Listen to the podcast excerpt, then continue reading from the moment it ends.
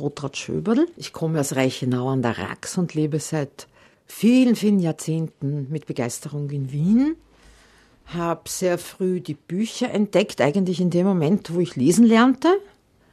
Habe dann schon mit acht voller Begeisterung in Wien die Bibliotheken entdeckt. Das heißt, ich war also wirklich schon eine Vielleserin und es war irgendwie ziemlich klar, dass die Bücher in meinem Leben eine ganz große Rolle spielen werden.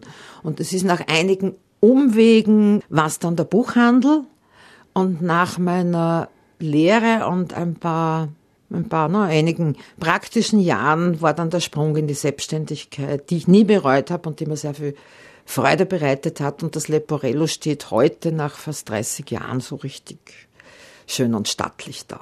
Ihr Name steht für Bücher, denn sie ist gelernte Buchhändlerin, macht sich später im Buchhandel selbstständig, gibt wöchentlich auf Puls 4 Dienstag früh Tipps und es gibt keinen Tag, wo sie nicht liest, aber alles der Reihe nach.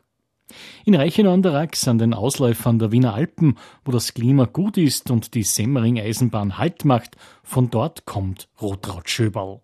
Meine Mutter hat sich verliebt in einen Bauernsohn, dessen Eltern aber sie nicht für würdig zum Einheiraten betrachtet haben. Und deswegen war er natürlich ein lediger Bankert, wenn man bei uns am Land sagt. Der Großvater, mein Großvater war Kapellmeister, ist irrsinnig viel herumgekommen. Meine Großmutter, die Hafenistin war und eine in der Gruppe der allerersten Frauen, die im Brünn am Telegrammapparat gearbeitet haben bei der Post. Ich habe ein witziges Foto von ihr mit Schürze, wusste nicht, warum unter der Schürze da muss. Also es war schon eine sehr bunte äh, Familie, in der ich gelandet bin. Und dann begann eigentlich schon sowas auch wie eine Odyssee, aber ich habe die Theorie, ich bin im Dezember geboren und im Dezember bereits am Balkon draußen gestanden und habe die Schwarzer fließen gehört. Und seither spielt das, das Wasser, das Meer vor allem, aber natürlich auch die Flüsse eine große Rolle. Und wie ich ein bisschen krabbeln habe können, bin ich natürlich schon in dem Gartenareal herum oder wie das früher war, da sind wir eigentlich immer mehrere Kinder irgendwo unterwegs gewesen, das kann man sich heute nicht mehr vorstellen, ohne jegliche Beaufsichtigung. Am Wasser, im Sumpf, auf den Berg, auf den Felsen, also ziemlich wieder und ich habe das alles überlebt. Bücher, die lernt Rotraud Schöberl bald kennen. Sie faszinieren und interessieren sie und lassen sie nicht mehr los. Ich habe Bücher geliebt, wo ich sie nur anschauen habe können oder mir jemanden gebraucht habe, der mir es vorliest. Und ab dem Zeitpunkt, ab der ersten Klasse, ich glaube, ich habe nur wenige Monate gebraucht, um lesen zu lernen und dann war nichts mehr vor mir sicher. Also ich habe mit acht Jahren querfeld eingelesen, ein Onkel, der einen Kommissar Wilden Hefteling gehabt hat, der nächste irgendein Lexikon. Lexik habe ich überhaupt heiß geliebt, also die Kinderwelt von A bis Z und dann natürlich, wenn ich irgendwo war und dort war ein richtiges, ordentliches Lexikon, dann erst recht und äh, Geschichten, Auguste Lechner oder so. Äh, kaum war ich dann eben mit acht in Wien, war, ich habe mir, glaube ich, pro Woche mindestens fünf, wenn nicht mehr Bücher ausburgt in der städtischen Bücherei und hatte das Glück, dass dort eine total liebe Bibliothekarin war, die einfach gesehen hat, dass ich das, dass ich das brauche wie andere Essen oder so irgendwas und hat mich da ziemlich unterstützt, weil der Rest der Erwachsenen sagte dann zu solchen Kindern immer, komm, leg das Buch weg, geh nach draußen, geh spielen mit den anderen oder irgendwelche Sportsachen oder so. Und äh, die hat mich da sehr unterstützt. Wie auch die Diakonissin. Also ich war dann im Internat, im Jungmädchen, im evangelischen Jungmädchenheim und habe dort überhaupt eine wahnsinnige Unterstützung erfahren. Die Schwestern im Diakonissenheim eröffnen Rotraud Schöberl zu den Büchern den Zugang. Gleichzeitig nimmt sie dort viel an Gespür im Umgang füreinander mit. Was mich sehr beeindruckt, nachträglich bei meiner Erfahrung vom Jungmädchenheim, das, was ich dann im Buchhandel kennengelernt habe als Summerhill und ähnliche Projekte, dass das eigentlich in meinem Heim bereits umgesetzt worden ist. Wir haben ein Heimparlament gehabt und die Schwestern haben versucht, da drauf zu kommen, was ist jetzt gerade ganz neu, was kennt sie an Klassikern noch nicht, weil ich war immer so hineingestellt, so jetzt habe ich jede Menge Sagen gelesen. Dann so, Moment, jetzt müssen wir mal was anderes auch, du musst was anderes auch kennenlernen und da gehört sowas natürlich auch dazu. 27 Mädchen und ein Bub sind im Internat des Diakonissenheims in Wien-Währing untergebracht. Ich wollte Diakonisse werden. Ich habe mich sehr wohl gefühlt im Heim. Das war für mich nach, sagen wir so, einigen Jahren Wanderschaft ein wirkliches Zuhause mit ganz tollen Schwestern durch die Bank, wo ich so viel kennengelernt habe und eben so viel Anregung und Förderung erfahren habe. Dann habe ich mithelfen können im Sommer, wenn die Missionare aus Afrika zu Besuch gekommen sind, da haben sie immer helfende Hände braucht und das fand ich faszinierend und ich wollte also Diakonissin werden oder mit einem Missionar nach Kamerun gehen oder irgend solche Sachen. Und habe dann, weil ich zu jung war, weil man erst mit 17 auf die Diakonissinnen-Schule gehen durfte, wie das Jahr vorher in den evangelischen Anstalten in Weihern in Kärnten, ein Haushaltungsjahr gemacht, weil die Schwester das, das brauchst eh und da hilfst du. Das war so organisiert, wo ich der Meinung bin, dass so ein Sozialjahr eigentlich heute jeder zumindest nach der Matura machen sollte, mit Arbeit im Krankenhaus, im Kinderheim, auf der, wie es damals hieß, Siechenstation und am Bauernhof. Das heißt, du hast das Leben vom Anfang bis zum Ende nicht nur mit den schönen Seiten, sondern auch mit den nicht schönen Seiten kennengelernt. Und du hast vor allem, was mir entgegenkam, dass du ein eigenes Beet gehabt hast. Auch hier, also ich habe hier schon wieder mit der Erde äh, herumtun können. Und das hat mir eigentlich sehr, sehr geprägt. Dass ich dann nett geworden bin, war auch eine Diakonisse schuld, weil die Schwester Brunhilde dann noch Bayern gekommen ist, extra an, gesagt, du Rothard, du bist vollkommen ungeeignet als Diakonissin. Wieso? Sagt, nein, das wird mit dir nichts. Du hast dauernd den Mund offen. Du widersprichst ununterbrochen. Disziplin ist ein Fremdwort für dich. Und hat gemeint, das geht nicht. Und hat gesagt, ich weiß genau, warum du das werden wirst. Du wirst Lehrerin, ich hab dich jetzt in Oberschützen angemeldet. Du machst jetzt das musisch-pädagogische Realgymnasium und mit den Kindern in der Schule, da kannst du auch Gutes tun und das passt schon. Das wurde es dann auch nur ganz kurz, aber das ist auch wieder eine andere Geschichte, wie in meinem Leben viele so Geschichten ineinandergreifen. Der Buchhandel, so Rotraud Schöberl, wird für Sie zum Rettungsanker. Wenn man nicht das nicht darf, nicht kann und das nicht und das nicht, dann wenigstens was mit Büchern. Und das war dann ein absoluter Volltreffer. Ich würde sagen, am ersten Tag war ich erschlagen von den Möglichkeiten, weil ich kannte zwar die Bibliothek, aber meine Lehrfirma, der Brachen auf der Kärntnerstraße, das war nochmal was ganz anderes, ja. Und da war einfach eine Auswahl und ich habe Dinge gesehen, die ich noch nie in meinem Leben gesehen habe. Und habe gedacht, das hole ich wahrscheinlich überhaupt nicht aus. Ich muss jeden Tag Bücher einkaufen. Das geht dann nicht, weil mit der Lehrlingsentschädigung kommst nicht weit. Aber es war ein interessanter Einstieg und ich glaube, der Einstieg war es wahrscheinlich auch diese Wunderwelt, dieses Paradies, ja, das hat mich in 53 Jahren nicht verlassen. Mit 16,5 Jahren beginnt Rotraud Schöberl ihre Lehre zur Buchhändlerin. Ich habe im Februar angefangen und damals war es noch so, ich musste Prüfungen machen über das erste Halbjahr, das ich nicht besucht habe. Durfte aber dann nicht mit meiner Klasse in der dritten antreten zur Prüfung, sondern erst ein Jahr später und habe die Buchhändlerprüfung dann drei Tage vor der Entbindung abgelegt vor der Entbindung eines Sohnes abgelegt. Ihr Sohn Peter ist heute unter anderem Musiker mit elektronischen Beats.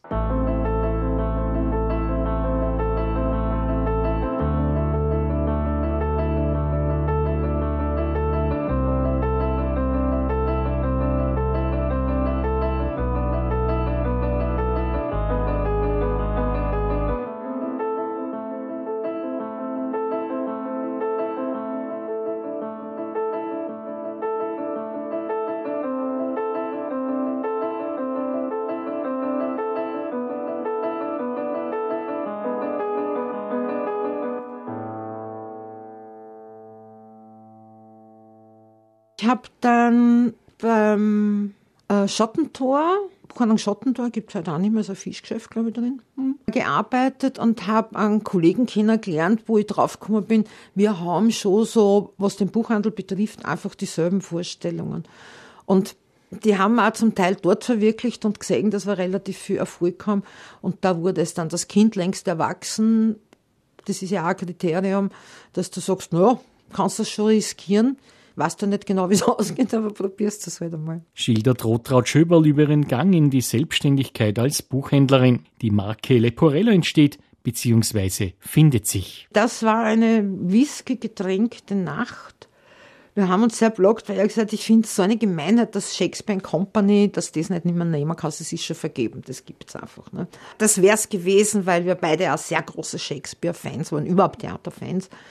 Und dann sind wir gesessen mit einem Single Malt, ich weiß jetzt leider die Marke nicht mehr. Das war schon sehr, sehr spät und wir haben Bücher gewälzt, wir haben uns zugerufen. Und dann habe ich Shakespeares Arche aus der anderen Bibliothek in die Hand genommen. Das gibt's ja nicht. Wir werden da irgendeine Figur bei Shakespeare finden. Noch haben wir eben, wie man sieht, nicht wirklich. Aber es war ein Verweis drinnen bei einer Figur auf den Leporello und den Don Giovanni. Und dass das äh, mit dem Don Giovanni, und dann habe ich ja Moment einmal, Leporello, das ist ein Falz, das ist eine Bindeart, das ist der Diener beim Don Giovanni, der führt das Register, also der hat ja schon ein Buch und so halt, ja. Es hat ein bisschen einen Witz, es, hat, es, hat, es weist auch schon auf Theater und Musik hin. Und es hat so einen italienischen Klang, also positiv wie das Buch. Im vergangenen Jahr zog sich Rotraud Schöberl aus dem aktiven Buchhandel zurück. Die Marke Leporello ist geblieben. Also wir haben es zwar weitergegeben, aber äh, wir haben es mit der Filiale im Burgtheater weitergegeben. Da sind wir ja schon sehr lang drin und da kennt ihr ja nächtelang Geschichten erzählen. Also im Burgtheater und dann war eine Zeit parallel die Lichtensteinstraße, unser erstes, wo wir den Keller ausgebaut haben, etc., etc. Und jetzt ist es so, dass die Wagnersche, die Leporello übernommen hat, auch die Stöger übernommen hat und die Stöger heißt jetzt Stöger-Leporello. Also vielleicht kommen dann auch ein paar kleine Leporelli dazu. Ein bekanntes ist natürlich jenes in der Singerstraße. Was sagt denn die Expertin auf die Frage, was macht ein gutes Buch aus und wie erspürt man, was die Kundin oder der Kunde sucht und benötigt? Das ist die Kunst des Buchhändlers und der Buchhändlerin, zu spüren, wie ein guter Hausarzt, was ist jetzt mit dem Menschen, der da vor mir steht? Also, ich brauche was zum Lesen. Wie sagt denn der, ich brauche was zum Lesen? Sagt er, das, ah, ich brauche was zum Lesen. Aha, der hat einen Grant gehabt, das kann beruflich sein, das kann das sein, das kann schlecht gehen oder so. Ah, ich brauche etwas zum Lesen. Das beginnt mit dieser Psychologie, wo du dann vorsichtig nachfragen musst, weil du willst den Betreffenden ja nicht verschrecken. Aber das ist auch der Grund, weswegen zum Beispiel Leporello so viele Stammkunden dann gehabt hat, weil haben das Gefühl, ich muss gar nicht viel erzählen, die weiß eh, was sein soll und wie es mir geht. Und das ist aber auch die Kunst, die jeder in meiner Branche von diesen alten Hasen, genauso wie von den Jungen. Das ist ein Gen, ein Talent, ich weiß es nicht. Die Empathie fährt so aus und saugt es einfach auf. Und wenn du dann drei, vier Mal mit einem Menschen schon gesprochen hast, dann braucht er nur sagen, ha, ich fahr auf Urlaub, ja. Und du weißt, okay, der braucht jetzt jetzt hat er endlich Zeit dafür, jetzt wird die Herausforderung. Wir sind, da müssen wir schon zwei Sachbücher noch reinhauen. Was ist es jetzt politisch oder Naturwissenschaft oder ach, der hat sich doch immer für Astronomie interessiert. Was? Der fährt nach La Palma, da wird auf die Observatorien, da muss er das noch mitnehmen. Und so entsteht das. Nur reden tust nicht so viel darüber. Zwar gibt es unzählige Bestsellerlisten zu Belletristik oder dem Sachbuch, aber so Rotraud Schöberl die individuelle Beratung ist die beste Herangehensweise auf der Suche nach dem persönlich passenden Buch. Weil die Bestsellerliste sagt ja überhaupt nichts. Die sagt nichts. Sie sagt nur gutes Marketing oder viele Leute haben es gekauft.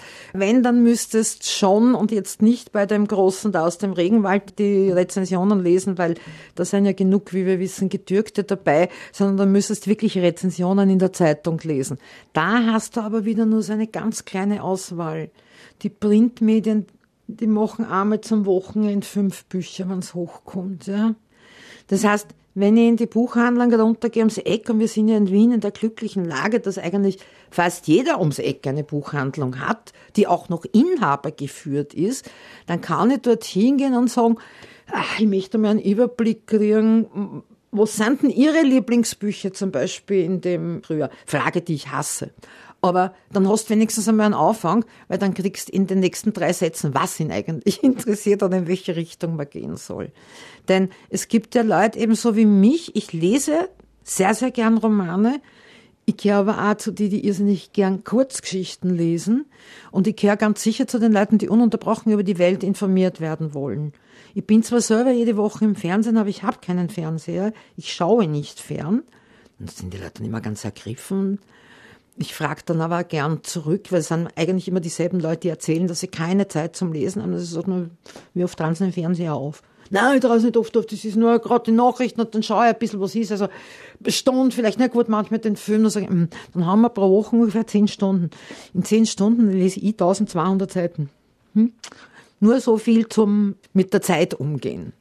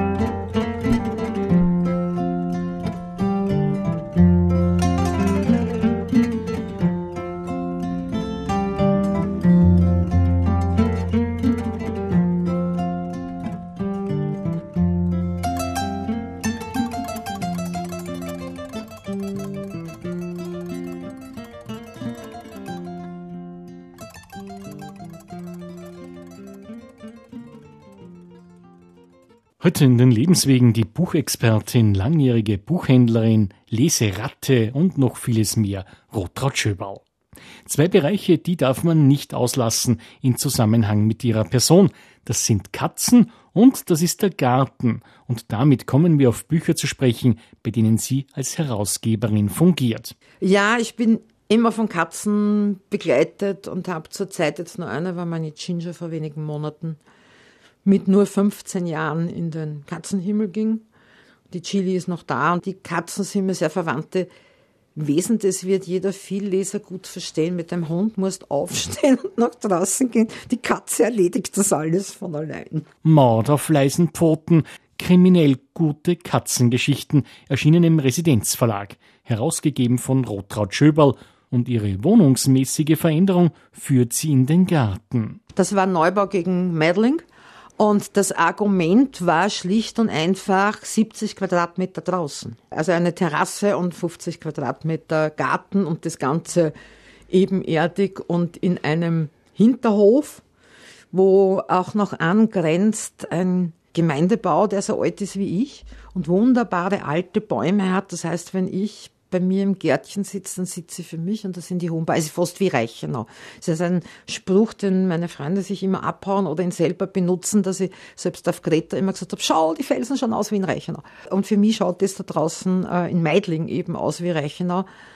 Und deswegen fühle ich mich dort wahnsinnig wohl. Es war Liebe auf den ersten Blick.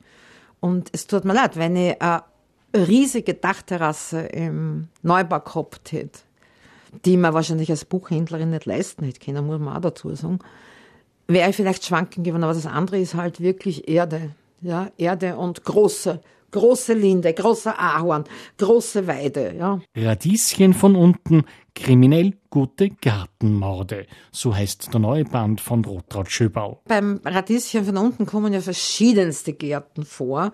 Die Idee dahinter, was mir ja wahnsinnig taugt, das muss ich dazu sagen, dass elf lebende Autoren, die ich gefragt habe, sofort Ja gesagt haben, dass sie mir einen Kurzkrimi schreiben für mein Radieschen und damit Begeisterung mitgemacht haben und ich gemerkt habe, dass schon manche Gartenprobleme, und da spreche ich jetzt nicht nur von den Nacktschnecken durchaus alle kennen. Und zum Beispiel die Alex Bär, was mir auch sehr freut, hat mitgemacht, aber die hat das natürlich in den 20er Jahren angesiedelt, so wie ein August Emmerich und im Volksgarten drüben. Weil die recherchiert zum Beispiel immer sehr, sehr viel in den Sachbüchern und da war es wirklich so, dass es Sesselvermieterinnen gab. Du konntest dort für wenige Kreuzer einen Sessel haben und dich hinsetzen und in der Sonne oder dort wo sitzen. Und da gibt es eines Morgens eine Leiche und der Kommissar hätte es nicht aufklären können, aber unsere Sesselvermieterin kennt die Pflanzen sehr gut. Es wird in und mit Pflanzen gemordet. Es wird, ja, es gibt ganz, ganz viele Möglichkeiten, muss man sagen, da im Grünen und du brauchst nicht die, die klassischen Bekannten. Also es ist auch ein sehr anregendes Sachbuch, wenn man sich da bilden möchte in Todesarten. Dem Tod von der Schaufel gesprungen und das ist jetzt ernst gemeint, ist Rotraud Schöberl vor Jahren. Es ist der Klassiker, ich bin im Badezimmer gestürzt. Das etwas Blöde dran ist, ich bin im Badezimmer gestürzt und habe mit dem Hinterkopf am Badewannenrand aufgeschlagen. Meine Katze konnte keine Rettung rufen. Ich lag sechs Stunden ohnmächtig. Bin aber wieder aufgewacht, was ich jetzt schon gut fand und habe meinen Hausarzt, habe mein Handy auch erwischt. Mir war sehr komisch. Ich habe das Blut ignoriert. Schlecht war mir, das kenne ich aber von Migräneanfällen. Ich habe meinen Hausarzt angerufen und habe ihn eingelallt, ich habe einen Migräneanfall. Der hat dann aufgrund der Kopfverletzung schnell festgestellt, dass kein Migräneanfall ist und die Rettung gerufen. Dann war es sehr spannende Geschichte deshalb, weil es war Schädel-Hirntrauma, Stufe 3 und der Schädel, ein Schädelbasisbruch von fast 14 Zentimeter Länge. Es war Quetschung des Kleinhirns, neun oder mehr Blutgerinnsel. Den Anfang kriegst du, da bist du ja eh nicht ganz bei dir, also das sind nur Bilder. Und dann wird es natürlich sehr, sehr spannend, weil auch die Ärzte und das Unfallkrankenhaus Meidling, die waren absolut toll. Also ich, hab, ich war sowas von gut aufgehoben. Aber ich habe dann auch mitgekriegt mit den Wochen, dass die selber nicht genau wissen, was ist jetzt beschädigt, was wird jetzt. Was sie bald herausgestellt hat, war, dass durch die Quetschung des Kleinhirns nicht nur das Gleichgewichtszentrum beschädigt ist, sondern das Ohr jetzt taub als persönliche Beleidigung empfindest, dass ich seither auf dem Taubenohr einen Tinnitus habe. Ich finde es total unlogisch und bin der Meinung, das gehört sich nicht. Und habe natürlich äh, Gleichgewichtsprobleme. Das hätte man, hat man mir dann nach ein paar Wochen, haben sie mir ver, ver, verschickt ins AKH und mir auch angeboten, dass man das, man könnte das operieren. Man müsste die Schädeldecke aufmachen und ich habe gesagt, in dem Leben nimmer. Also die sollte jetzt zubleiben und ich denke, mit einem tauben Ohr kriege das Leben auch hin. Denn da war es bei mir schon so weit, dass ich auch voll dankbar war, dass ich kann gehen, ich kann mich bewegen. Klar, am Anfang, das kann man sich vorstellen wie bei einer sehr schweren Gehirnerschütterung. Es wackelt halt, alles schlecht ist, da senkt, du hast nichts Gescheites. Meine Angst war natürlich mit dem Lesen und dann auch mit dem, mit dem Sprechen. Du weißt ja nicht, ob da nicht irgendwie ein Millimeter irgendwas und da habe ich aber durch meinen Freund und Hausarzt jemanden gehabt, der mir gesagt hat, heißt, entschuldige, du telefonierst, seit du wieder telefonieren kannst, jeden Tag mit mir, du redest normal. Also der, der, der mir auch die Ängste weggenommen hat. Und dann bei der Reha war es natürlich schon so, ich bin kein sehr geduldiger Mensch. Also ich bin auch mit mir nicht so wahnsinnig geduldig. Und wenn es nach mir gegangen war, hätte ich nach drei Wochen bitte schon von mir, dass wir dann auch Rücken aber schon wieder rennen können. Das war es halt nicht. Und nach sechs Wochen war es halt immer noch, oder acht Wochen, dass du mit der U-Bahn Schwierigkeiten hast. Also ich war dann nur mit dem Stock unterwegs, weil die wackelt ja auch. Dann haben wir diese Sachen gesagt, wie dass ich jetzt seekrank wäre, wenn ich auf dem Boot bin, so ein Blödsinn, ich habe einen Segelschein. Ich kann da, ja. Ja, natürlich haben sie recht gehabt. Ja, und dann fliegen durfte ich nicht und es waren Einschränkungen, aber auf, während der Reha-Zeit habe ich einfach ganz, ganz viele Menschen gesehen, die quasi dasselbe hatten wie ich, aus anderen Gründen, aber auch Schädelbruch, Schädelhirntrauma. Und die Auswirkungen, du kannst nicht wissen, welche Millimeter in deinem Hirn betroffen sind. Und wenn das das Sprachzentrum ist oder du dann plötzlich nicht mehr rechnen kannst, dich nicht mehr richten, wenn du, wenn du Dinge nicht mehr begreifst, wenn du von vorn wieder anfangen musst, lesen und schreiben lernen. Und zwei und zwei ist vier und so da bist du dann einfach nur jeden Abend dankbar. Ja. Da bist du nur dankbar und sagst, okay, aha, da ein Geräusch, ja, das zwickt. Und ja, das elektromagnetische Feld der Erde, das kann ich jetzt voraussagen, wie bei uns die Zmack oder so, ja. Okay, wurscht, das ist läppisch. Zurück zum Buch. Nach der Herausgeberschaft, wie bei Radieschen von unten, hat Rotraud Schöberl nun selbst das Schreiben begonnen. Ich bin jetzt dran. Ich habe jetzt begonnen, und möchte einen Kanankrimi schreiben. Bin ganz begeistert von meinem Anfang. Mache das auch mit einem Kollegen gemeinsam. Also wir teilen uns, wir haben den Plot entwickelt und teilen uns das da auf und sind schon sehr gespannt auf dieses Abenteuer jetzt. Und auch wenn Rotraud Schöberl sich aus dem aktiven Buchgeschäft zurückgenommen hat. Fahrt wird der, und sie hat nichts dagegen, wenn man sagt Buchgefräßigen nie wie sie abschließend erläutert. Ich hätte gern, dass der Tag 48 Stunden hat, aber das, geht, das, wird für mich nicht erfunden. Aber durch das, dass ich jede Woche nach wie vor im Fernsehen auftritt, da drei Bücher mit habe und ich seit Jahren, um nicht zu sagen seit Jahrzehnten immer sage, wenn ich ein Buch empfehle, dann kenne ich das, dann habe ich das gelesen. Jetzt liest leider auch manchmal Bücher an, die du ganz sicher nicht ins Fernsehen mitnimmst oder ganz sicher nicht empfiehlst. Das heißt, die Zeit hast du aber schon verbraten und fällt raus, wobei ich ja mit den Jahren schon gelernt habe, dass ich dann einfach aufhöre und nicht warte. Auch hochgelobte Sachen. Aber einfach, entschuldige, ich bin's nicht, ich halte den nicht aus, ich könnte den an die Wand kleben oder wie auch immer dann lege es zur Seite und lasse es. Ja, es gibt so viel. Es erscheinen pro Jahr 90.000 ungefähr deutschsprachige Novitäten. Entschuldige, da werde ich jede Woche drei super Sachen finden. Ja, das, äh, da tut sich ja viel. Und das, das will mal gelesen sein, das will entdeckt sein. Da muss ich auch draufkommen, das erfordert auch schon mal Zeit mit dem Recherchieren. Und dann, dann mache ich relativ viel mit Veranstaltungen, jetzt mit dem Radieschen, das freundlicherweise von vielen Buchhändlern Kollegen eingeladen wurde und jetzt stehen auch noch ein paar nette Sachen am Plan im Juni in Salzburg und dann in, natürlich im Wattholz in Reichenau äh, auch noch. Und das Waggerlhaus im Wagrein, die feiern irgendein Jubiläum und haben ein Waggerljubiläum und haben aus dem Grund den Garten hergerichtet jetzt. Und da darf ich auch bei der Eröffnung aus meinem Radieschen lesen. Das muss aber auch vorbereitet sein. Das will alles organisiert sein.